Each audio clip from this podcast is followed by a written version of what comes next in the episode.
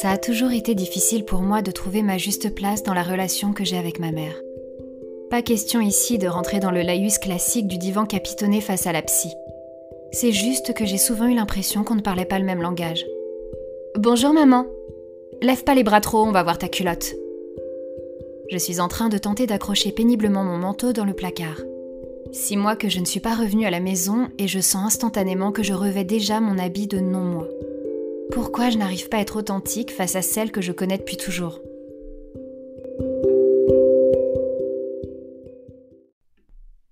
Après les conversations d'usage, je flâne dans le salon. J'inspecte les nouveautés de la maison. Je feuillette vulgairement les magazines, je m'étale dans le canapé et je me rends compte qu'il est plus grand que mon lit parisien. C'est à ce moment précis que ma mère entre en scène. Je suis donc avec le télé 7 jours sur les genoux quand elle me dit Ah, c'est bien, tu vides le lave-vaisselle Traduction Si tu pouvais vider le lave-vaisselle au lieu de faire du gras dans le salon, ça m'arrangerait bien. Une fois la vaisselle rangée, comme je ne suis pas rancunière, je me propose de l'aider à cuisiner. Je ne sais même pas pourquoi j'ai cru pouvoir le faire, car depuis des années la messe est dite.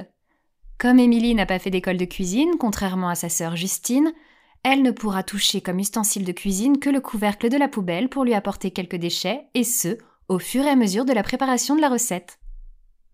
Si encore c'était que la poubelle. Mais non, c'est aussi le compost. Autrement dit, le cimetière des épluchures de légumes. Quand tu soulèves le couvercle, tu sais que tu devras affronter les mouches, leur descendance, ainsi que l'envie de vomir. Si tu passes cette épreuve, tu sais que t'es obligatoirement présélectionné pour Colanta. Jour de gloire. J'ai le droit de préparer une béchamel. La sœur guide Michelin est absente. J'ose à peine y croire. J'hésite même à le poster sur les réseaux. Je touille, je touille. Ça sent bon. Je touille. Ma mère s'approche de la casserole. J'aurais pas fait comme ça, mais bon. La cuillère en bois tient toute seule debout dans la casserole. Oui, ok. Et alors? Si c'est pour manger avec des œufs durs, ça passe. Il est 23 heures. Nous sommes tous devant le DVD du samedi soir. On arrive au dénouement de ce film dramatique, dont on connaît tous la fin. On sait qu'on va pleurer. Sauf cette fois. Car au moment où la glotte se rétracte contre le palais, ma mère ouvre la bouche. Non pas pour soupirer de tristesse, mais pour nous informer que la robe de l'actrice n'est pas bien coupée vu la forme de ses mollets. Je ravale donc mes larmes sèches et je monte me coucher. On pourrait croire à la fin de la journée, mais c'est sans compter le temps que je vais mettre à brancher mon chargeur de portable au mur. C'est simple. C'est comme si je désamorçais une bombe. Le mur de la chambre d'amis communique avec le mur de la sienne, ex-mienne. Je l'entends déjà me dire comme à l'époque. Qu'est-ce que tu fais? Tu dors pas à cette heure-ci? T'étonnes pas d'avoir de mauvaises notes à l'école? Je me dis aujourd'hui qu'elle ne fait pas exprès, qu'elle est comme décablée et que je ne pourrais pas la changer, alors il vaut mieux prendre du recul et observer. J'ai longtemps souffert de ces petits pics, comme de petits moments d'apnée qui arrivent par surprise. Je me suis souvent demandé pourquoi, et j'ai très souvent pensé que c'était injuste, mais en silence. De moi à moi, j'ai toujours obéi par habitude, par crainte. Rien de surprenant donc qu'à 28 ans j'accepte sans broncher cette prise d'otage du secret familial. Mais de quel droit? C'est ma vie. Si je me respecte et même à ma juste valeur, je dois en prendre les commandes car je suis la seule responsable de tout ce qui m'arrive. J'ai beau me répéter régulièrement ce refrain pour tenter de me convaincre, je ne fais rien.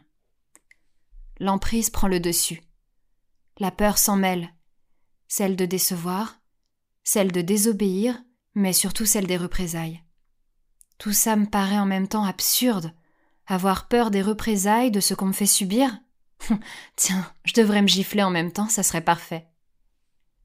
Ce qui est fou, c'est qu'elle est imparfaite, qu'elle est la personne qui m'a fait le plus de mal, physiquement et émotionnellement, jusqu'à présent, mais que j'essaye inlassablement de la satisfaire. Elle est souvent absente au moment où on attend qu'une maman soit là, et quand elle essaye de reprendre sa place de mère, je fuis. Je suis gênée, pas habituée, détachée. Elle est pourtant ma mère et je l'aime. Est-ce qu'on aime forcément quand c'est la mère? Comme un contrat moral et éthique? Jusqu'où peut-on continuer d'aimer? Pourquoi je l'aime? Car oui, je l'aime. Par habitude ou, ou alors est-ce que c'est ça l'amour inconditionnel?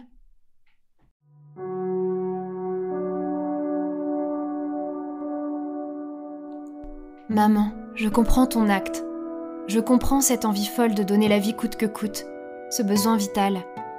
Pourquoi ne veux-tu pas comprendre que je ne peux pas vivre seule avec ton secret, que tu dois m'accompagner? Que c'est injuste de me laisser m'enfoncer, de croire que c'est superficiel Pourquoi ne vois-tu pas ce qui vient de se briser?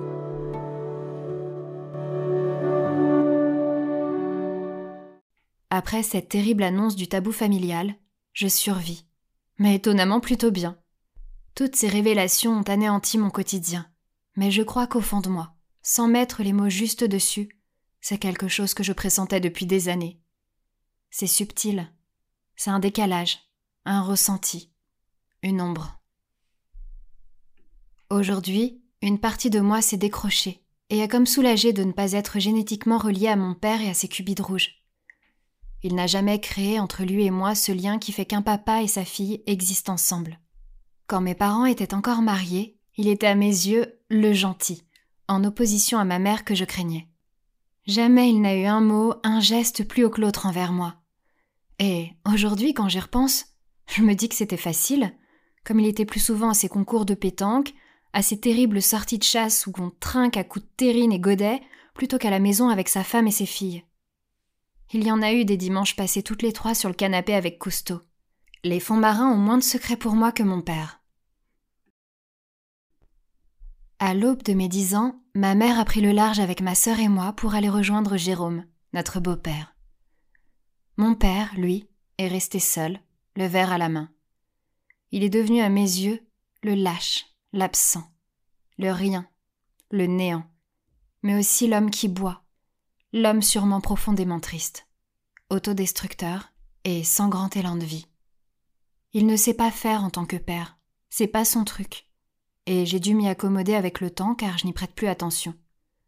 Je sais que c'est comme ça. C'est devenu comme une norme. Ma colère est indolore, sourde, anesthésiée. Du coup, je me mets à fantasmer cet inconnu, ce papa lointain et invisible, il apparaît comme une porte de sortie.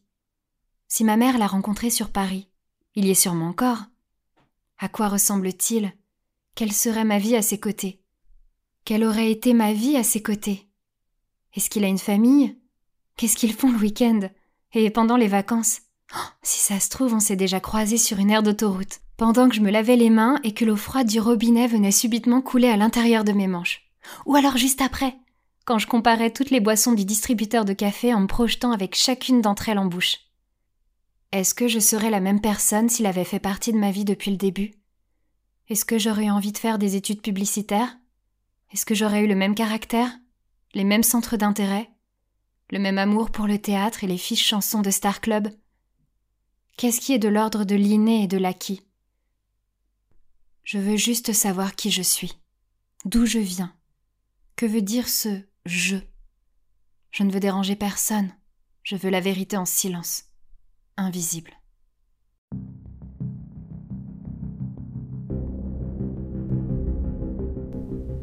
Je mène un quotidien émotionnel sinusoïdal, mais garde néanmoins le secret de ma mère enfoui au plus profond de moi. Plus le temps passe, plus il est aussi difficile de tout avouer que de tout garder.